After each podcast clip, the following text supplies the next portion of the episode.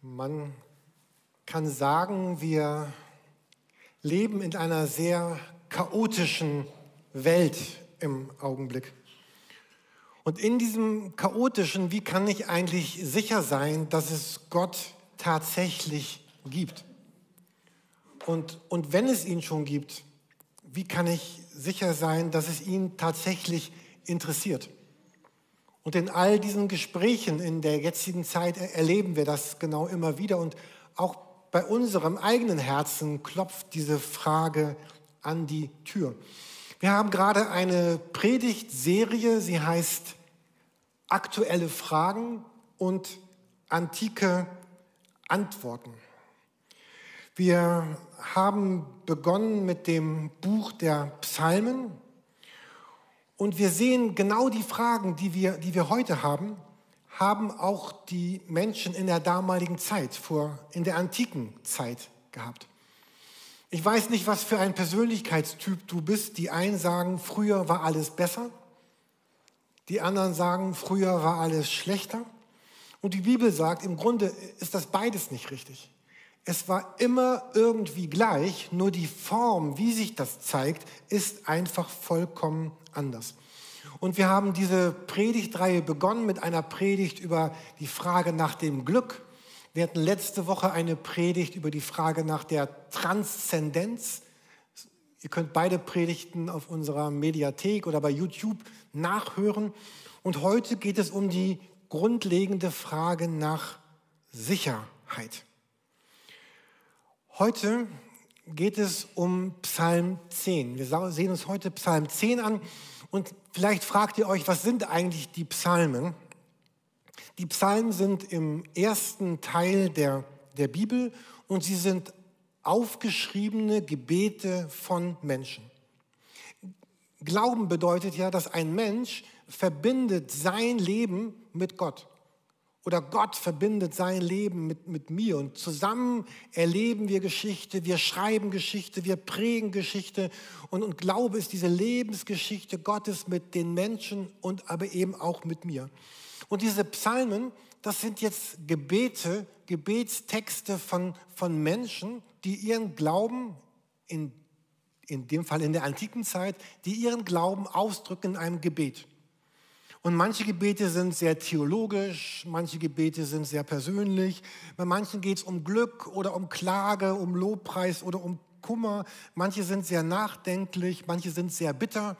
Und wir schauen uns heute jetzt Psalm 10 an. Und dieses große Thema von Psalm 10 ist so diese Frage, die Zeiten sind so unsicher, wie, wo finde ich eigentlich Sicherheit für, für mein Leben? Äh, falls ihr eure Bibeln dabei habt, könnt ihr gerne reinschauen in Psalm 10. Und Psalm 10 ist wahrscheinlich eine Weiterführung von Psalm 9. Also der geht wahrscheinlich weiter. Und Psalm 9 heißt ja ein Psalm Davids zu singen nach der Melodie Sterben für den Sohn. Vielleicht könnten wir einmal kurz dieses Lied singen. Wissen wir nicht, ne? wie die das, also, also das, was ich jetzt lese, wurde damals gesungen nach der Melodie Sterben für den Sohn. Und Psalm 10 spricht so ein bisschen die, die Unsicherheit des Lebens an, ein bisschen auch Bitterkeit, ein bisschen geht es um Rache, um Vergeltung. Ich lese mal vor, was hier in dem Psalm 10 damals gesungen wurde. Herr, warum bist du so fern? Warum verbirgst du dich, wenn ich dich am nötigsten habe? Stolz unterdrückt der Gottlose die Armen, sie werden Opfer seiner Anschläge. Er prahlt damit, dass er so habgierig ist und lästert und verflucht den Herrn. Der gottlose Mensch meint in seinem Stolz, Gott würde nicht danach fragen. Er denkt, Gott gibt es nicht. Alles, was er tut, gelingt ihm. Er sieht die Strafe nicht, die ihn erwartet und verspottet seine Feinde. Er sagt, mir wird nichts geschehen, kein Unglück wird mir jemals zustoßen. Mit seinem Mund flucht und lügt und droht er.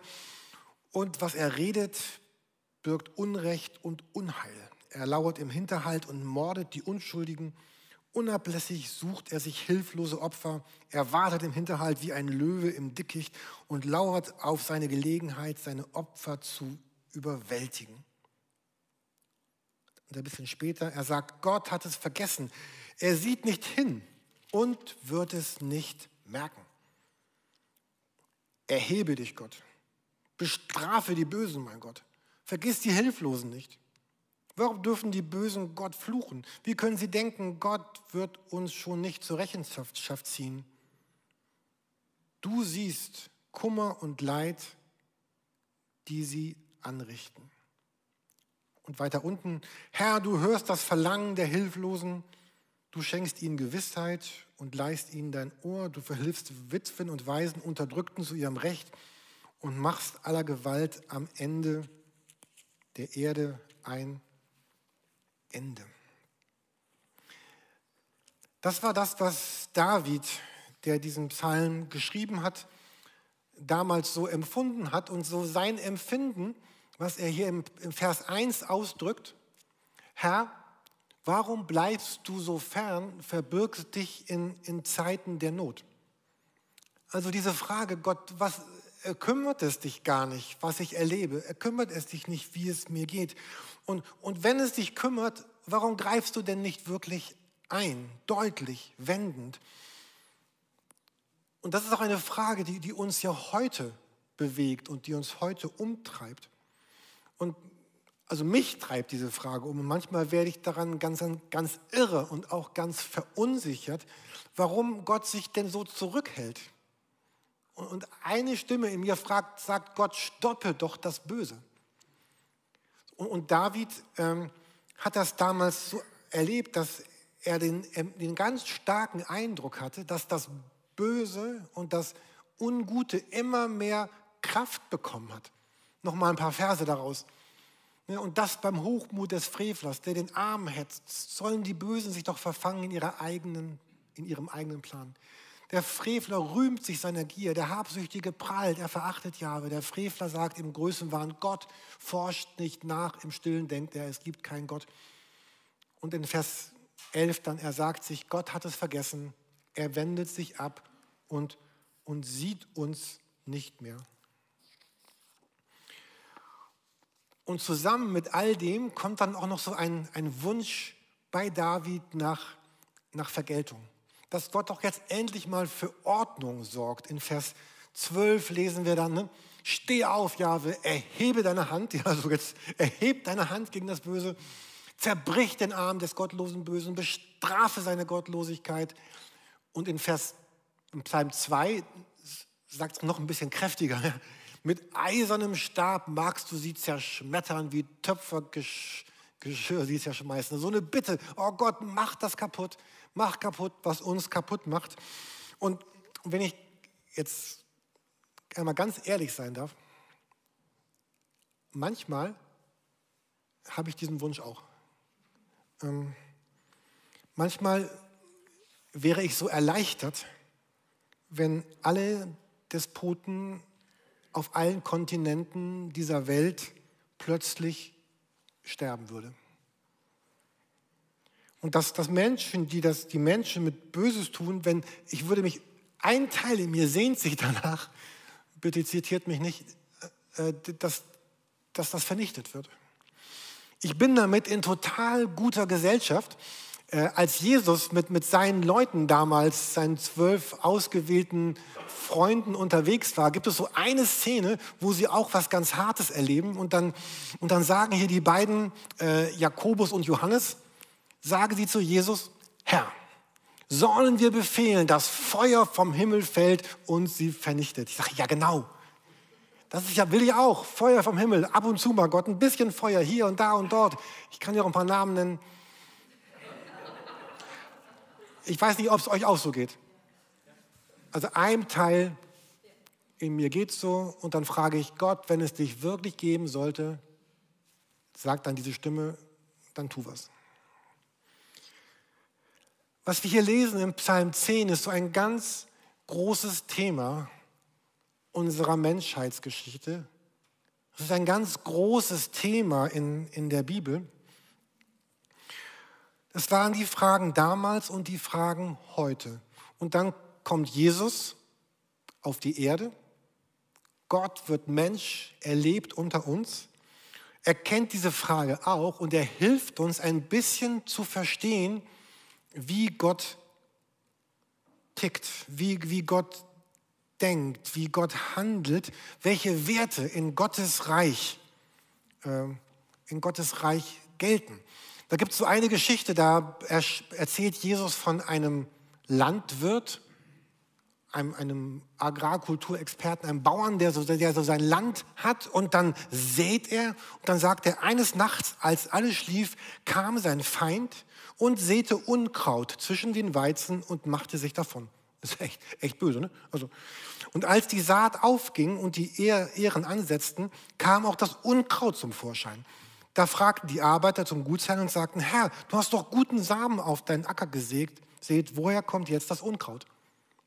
Im Grunde, was wir heute erleben. Gott hat eine gute Welt geschaffen und da ist ganz vieles, was, was nicht schön ist. Gott hatte doch eine gute Welt geschaffen. In Matthäus 13 finden wir dieses Gleichnis, diese Geschichte, die Jesus erzählt.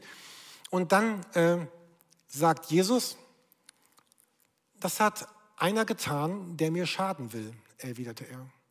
Sollen wir das Unkraut entfernen? fragten die Arbeiter. Nein, sagte er.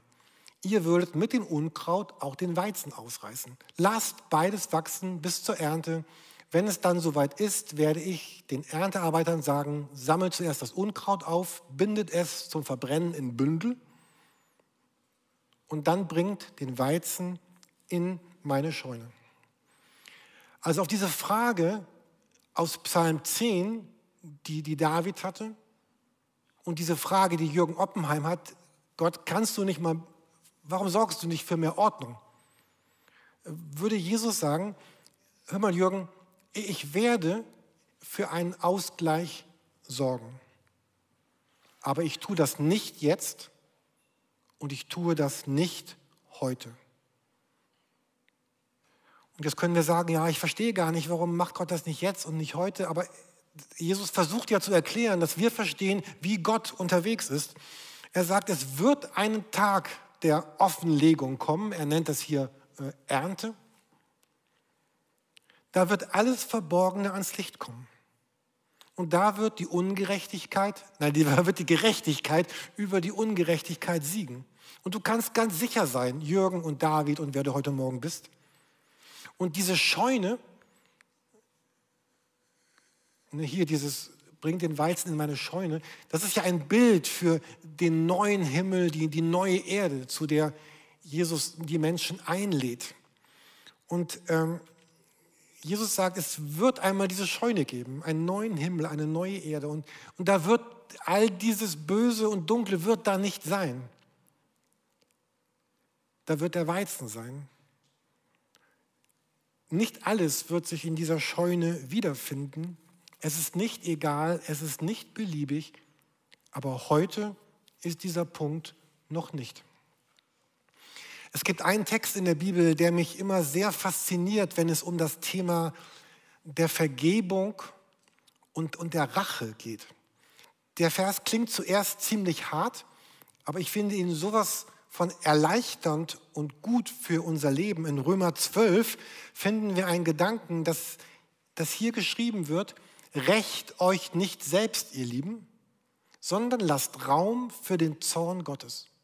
Denn in der Schrift steht, es ist meine Sache, das Unrecht zu rächen, sagt der Herr, ich werde Vergeltung üben. Also Gott sagt, ich werde mich darum kümmern um das ganze Thema der Gerechtigkeit und der Ungerechtigkeit. Aber ich werde das tun zu meiner Zeit und auf meine Weise. Und Gott sagt, es ist meine Aufgabe, Jürgen, lass mir, lass mir den Raum. Ja? Halt dich da raus. Ich mache das und es ist nicht deine Aufgabe. Finde die Sicherheit darin, dass du das nicht zu tun brauchst, sondern ich werde es tun. Und dann geht dieser Text ja weiter. Er hat schon gesagt, ne, rächt euch nicht selbst. Das wäre auch so die Antwort auf, auf David, der damals in Psalm 10 gebetet hat. Hör mal zu, David, rächt dich nicht selbst. Und dann kommt ja ein Text, der gehört mit zu den herausforderndsten Texten der Bibel, der so das, das, das Leben, unser Leben als Menschen beschreibt. Ja? Wenn dein Feind hungrig ist, gib ihm zu essen. Wenn er Durst hat, gib ihm zu trinken. Denn wenn du das tust, sammelst du feurige Kohlen auf seinen Kopf. Lass dich nicht vom Bösen besiegen, sondern besiege das Böse mit dem Guten. Segnet eure Verfolger, wünscht ihnen Gutes und, und verflucht sie nicht. Dieser Text stellt, stellt alles auf den Kopf, was wir sonst so denken und fühlen. Ich habe hier eben ein bisschen ehrlich erzählt, wie es mir manchmal geht. Ja, Gott, radiere sie alle aus und gibt es einen Knopf, den ich drücken kann, damit die Despoten der Welt sterben. Und Gott sagt, Jürgen, das ist nicht deine Aufgabe. Deine Aufgabe ist das. Denkt gerade an ein paar Arbeitskollegen, die euch nerven. Sorry. Nachbarn, Freunde, nicht mehr Freunde. Ähm, setzt da mal einen Namen ein, dann wird das noch ein bisschen persönlicher. Äh, und die Herausforderung für jeden, das kann diese Predigt natürlich überhaupt nicht leisten, ist zu fragen, jetzt wie, wie mache ich das denn jetzt? Also deswegen, diese Menschen, die du vor Augen hast, wie, wie tue ich das denn? Wie, wie mache ich das denn? Und ich bin überzeugt, ich muss das im Kleinen üben, damit ich das im, im Großen danach auch tun kann. Ich habe einen Zettel zu Hause so aufgebaut, dass ich den immer sehe, wenn ich auf meinen Monitor gucke. Ich habe den mal für euch äh, auszugsweise äh, fotografiert und hier auf diese Folie gebracht. Ähm, habe ich schon vor einem halben Jahr geschrieben. Ähm, da steht zum Beispiel Schweige. also Jürgen, halt den Mund. Äh, ähm, das heißt, schweige erstmal. Sei erstmal ruhig. Und ich meine, nicht in alles einsteigen. Vielleicht kennt ihr das auch. Jemand sagt einen Spitzensatz, jemand pisst dich an, jemand schreibt eine E-Mail, wo du denkst, oh, was will der jetzt? Eine WhatsApp, Telegram oder. Und du könntest sofort einsteigen. Und von meiner Persönlichkeit würde ich sofort einsteigen. Also nicht jeder Konflikt, der dir angeboten wird, in den musst du einsteigen. Ja, wenn jetzt Mari kommt und sagt, ey Jürgen, hätte gerne einen kleinen Konflikt mit dir, kann ich sagen, nee, Marietta, Heute nicht? Also ich habe mit dir keinen Konflikt. Also, ja. Noch nicht. ich, ich höre da eine gewisse Drohung. Ne? Also, genau. Ne, ich, ich, ich, muss nicht in alles einsteigen. Äh, und mich, ich möchte mich fragen, Jürgen, was ist denn das Gute und was ist das Liebenswürdige? Oder Worte wirken. Also die Worte, die ihr mir sagt, wirken auf mich, aber die Worte, die ich sage, äh, äh, wirken auch. Ne, wir hatten gestern ja so eine Situation, wir hatten jemanden eingeladen zum Essen und dann wir so, ja, das und das und das und dann und die Person war dann ganz, oh, meinst du mich? Und wir mussten richtig lange klären, dass wir, ey, wir meinen dich gar nicht. So, also, also das war so was Negativeres. Ähm, also Worte wirken, meine Worte wirken, deine Worte wirken. Und ähm, Wahrscheinlich geht euch das so wie mir, dass wir jede Woche ganz viele Dinge erleben, wo wir uns jedes Mal entscheiden müssen, wie reagiere ich jetzt darauf? Gehe ich in den Konflikt? Jemand kommt bitter zu mir? Muss ich bitter antworten oder finde ich einen anderen Weg? Äh, und dieser Text, den wir eben gesehen haben, äh, dieser hier, ne, der lädt uns sicher ein äh, auf eine andere Weise zu, zu reagieren, mit dem Unrecht in der Welt und in meinem persönlichen Leben umzugehen. Aber ich brauche innerlich diese Sicherheit, dass, dass Gott sagt, es ist meine Sache, ich werde das tun. Auch wenn wir über Vergebung sprechen würden. Es ist ja viel einfacher, einem anderen zu vergeben, zum Beispiel Marietta, nächste Woche, äh, wenn ich weiß, äh, Gott kümmert sich schon darum. Also ich muss jetzt nicht mein Recht einfordern. Ich muss jetzt nicht dafür sorgen, dass alle Welt weiß und so. Ich kann darauf vertrauen, Gott, Gott wird schon dafür sorgen. Deswegen diese Bilder. Was das mit der Hoffnung und den Ölkrügen soll, könnt ihr mich fragen. Hat jetzt mit dieser Predigt nichts zu tun. Und dann kann man sich natürlich fragen, also vielleicht fragst du dich gerade, Jürgen, okay, klingt super toll, aber sollen wir denn jetzt zu allem Bösen in der Welt schweigen? Soll ich mich schlagen lassen? Soll ich das Unrecht überhand nehmen lassen? Ist das nicht genau das, was man den Christen immer vorgeworfen hat?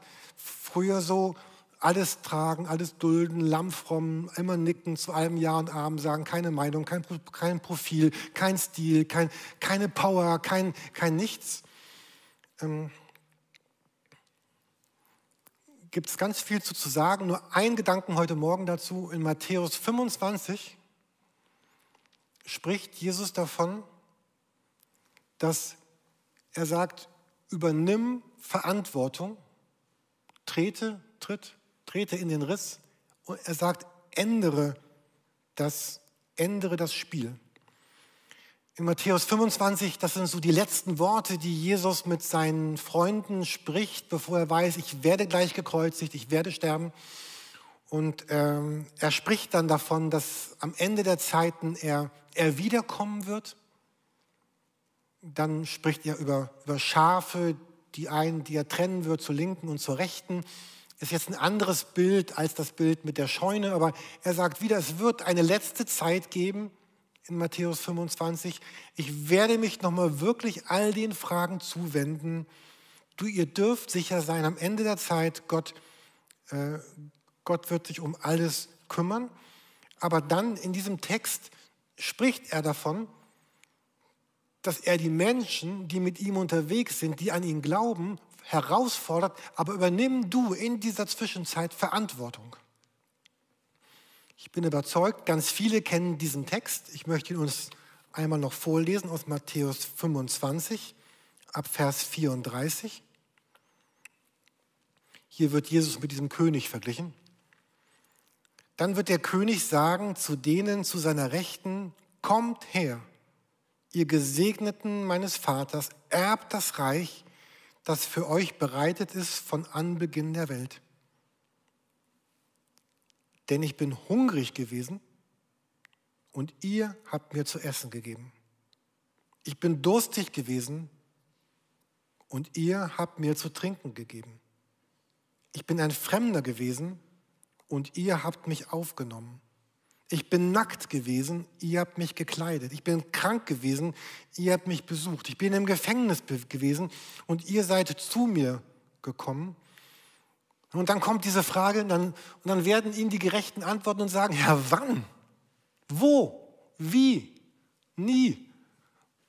Und er sagt, ich versichere euch, was ihr für einen dieser meiner geringsten, geachteten Geschwister getan habt, das habt ihr für, für mich getan.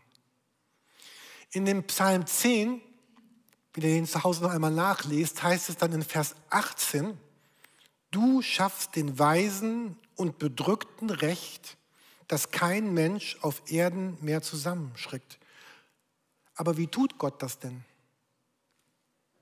Wie schafft Gott denn den Weisen und Bedrückten Recht? Und Jesus sagt, Gott tut das, indem du das tust. Indem du in seinem Namen den Hungrigen, den Durstigen, den Fremden, den Nackten, den Kranken, den im Gefängnis, den, den Komischen, den Seltsamen, den Bitteren, den Verletzten, indem du das Unrecht, dem Unrecht begegnest auf dieser Welt, in dieser Haltung aus Römer 12, mal ganz kurz zurück, ne? indem ich in, in dieser Haltung begegne ich dem Unrecht der Welt. Und Gott sagt, indem du das tust, tue ich das. Oh, ich bin in die falsche Richtung. Man sollte nicht zurückgehen in seine Freunde. So. Er sagt, ändere. Ja, ich habe es mal so genannt, ändere das Spiel. Es ist ja kein Spiel, aber mach einen Unterschied. Make a difference auf Englisch. Äh, und wir hatten diese starke Predigt von Silvanus am, am Jahresanfang, 8. Januar. Du bist ein Gott, der mich sieht. Könnt ihr auch nach, hören auf unserer Mediathek. Ich werde das ja nicht wiederholen jetzt. Gott sieht, ja, Gott verspricht, ich sehe dich in, in dem.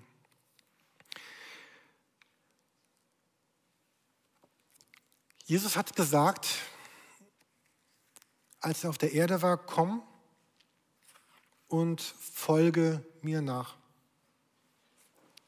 Immer wieder hat Jesus zu Menschen gesagt, komm du und folge mir nach. Er meinte damit, komm zu mir, dreh dich um, verlass alte Denkweisen, verlass Altes und fang an, neu mit mir zu leben. Und Jesus würde sagen, in der Welt ist ganz viel Verlorenheit. Aber dein Glaube an mich kann eine Antwort auf diese Verlorenheit sein. In der Welt ist ganz viel Schmerz. Aber deine Liebe, die du Menschen schenkst, die es nicht bewährt sind, lindert den Schmerz. In der Welt ist ganz viel Zerbrochenheit. Aber deine Hoffnung begegnet aller Zerbrochenheit. Und jeder von uns steht immer wieder vor dieser Entscheidung, ich muss mich entscheiden, ich werde entweder verbittern oder ich werde glauben. Ich werde andere verurteilen oder ich werde sie lieben. Ich werde mich und andere aufgeben oder ich entscheide mich zur Hoffnung. Die Band darf schon nach vorne kommen. Wie wäre das, wenn es die erste Aufgabe meines Lebens wäre und die Aufgabe einer Kirche, einer Gemeinschaft von Christen, einen sicheren Ort zu schaffen, wo Menschen mit ihren Fragen sein dürfen. Das sind die schönen, starken, reichen, erfolgreichen aber auch die mit Handicap, die mit Verletzungen, die mit Wunden, die mit ihrer Sehnsucht nach Würde, nach Annahme und Respekt. Und diese Menschen finden in der Kirche einen Ort der Heilung. Und das sind starke Menschen in der Kirche, die nicht aus ihren Wunden heraus andere bedrücken, die nicht aus ihrem Ärger heraus anderen Schweres aufdrücken, die nicht andere kaputt machen, weil sie selber innerlich kaputt sind, sondern die jeden Tag bei Jesus Heilung erleben Heilung finden, jeden Tag neu und diese Heilung anderen Menschen schenken. Und die anderen nicht begegnen in, in Schuld, in Scham, in Vorwürfen. Und die anderen niemals verdeckt einspannen für ihre eigenen Ziele, das nennt man dann Manipulation, sondern die einen Ort schaffen der Hoffnung, der Liebe und des Wertes. Und vielleicht magst du dir überlegen, während wir dieses Lied jetzt gemeinsam singen und danach sind wir auch zum Beten eingeladen, erkläre ich noch. Ähm, vielleicht magst du dir überlegen, was, was so dein, dein Schritt, dein Schritt sein könnte. Dein einer Schritt, der etwas Großes Neues in das Leben dieser Welt hineinbringt. Amen.